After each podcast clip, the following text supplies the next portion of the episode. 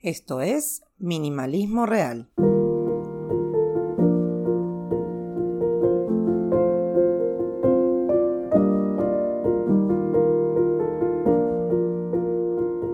La semana pasada hablamos de un botiquín de primeros auxilios y el botiquín de casa.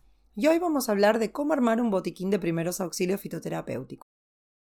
Antes de continuar, quiero aclarar que siempre, pero siempre recurro a la medicina alopática, común o como quieran llamarla. No uso remedios homeopáticos, no uso la energía del Reiki para la infección de oídos de mi hijo, uso la guardia médica y antibióticos. Dicho esto, continúo. Soy una ferviente seguidora de algunas terapias alternativas. Esto tiene que ver con que mi abuela, descendiente de indígenas, persona de campo, te ponía aloe vera para cualquier cosa y siempre encontraba hojas de algo para lo que te pasaba. Igual, y voy a aclararlo otra vez, ella iba al médico y tomaba sus remedios para la artrosis como cualquier hijo de vecino. Sin embargo, creo que para muchas cuestiones cotidianas podemos acercarnos a la naturaleza. Y años atrás, cuando empezaba con todos mis problemas de salud, el médico que hizo posible que hoy tenga dos hijos me dijo, si a vos te hace sentir bien el Reiki, ayuda, te baja los niveles de estrés y tu sistema hormonal va a estar mejor. Pero no puedo decir que no vas a necesitar cirugía si haces Reiki. De hecho, estoy yendo a mi quinta cirugía invasiva mientras escribo esto. Pero lo que me quedó de aquella vez es que mi abuela y todos los que vinieron antes tenían conocimientos que podemos aprovechar. Tal vez no para curarnos completamente, pero sí para complementar. Veamos qué tenemos en casa en nuestro botiquín de medicina alternativa. Primero, aceites esenciales. Los básicos de los básicos son lavanda, maraleuca, menta, eucalipto, romero, naranja y citronela. Se usan para quemaduras, heridas, congestiones, caspa y circulación, calma y tranquilidad y repelente. Como somos dos mujeres en casa, tenemos geranio, salvia y palma rosa.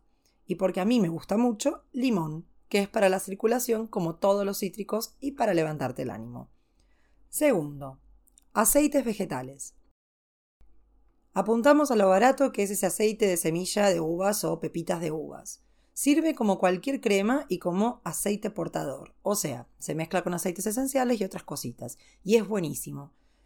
Cuando necesitamos descongestionar narices, usamos una cucharada de aceite vegetal de semillas de uva con unas gotas de aceite esencial de menta y eucalipto y lo pasamos por el pecho. A veces también inclusive por las fosas nasales del lado de afuera. Tercero, cremas y pomadas. Antes las hacía, pero ahora no tengo tiempo, así que las compro. Caléndula para quemaduras o cuando pica la piel un poco y arnica para los golpes o dolores musculares. Cuarto, tinturas. Tenemos de manzanilla para el dolor de panza, de diente de león para el hígado y de guaco, una planta para la tos, para la tos. Aunque vengo comprando en la farmacia el jarabe fitoterapéutico, eh, hice la tintura también en casa para tenerla. Y quinto, cápsulas, pasiflora o si no hay, valeriana, para el estrés y el insomnio. Y claro, si hay espacio y acceso, muchos tés diferentes como cola de caballo, diente de león, manzanilla, hibisco y té verde nacional, porque el que viene importado es carísimo. De 3 a 6 tazas por día.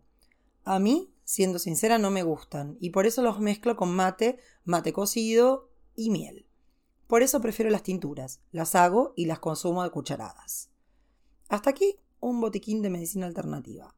Los invito a ver las fotitos del botiquín y los libros en los cuales me baso para crearlo en el Instagram de Minimalismo Real, que es arroba minimalismoreal.ar de Argentina. Hasta la semana que viene.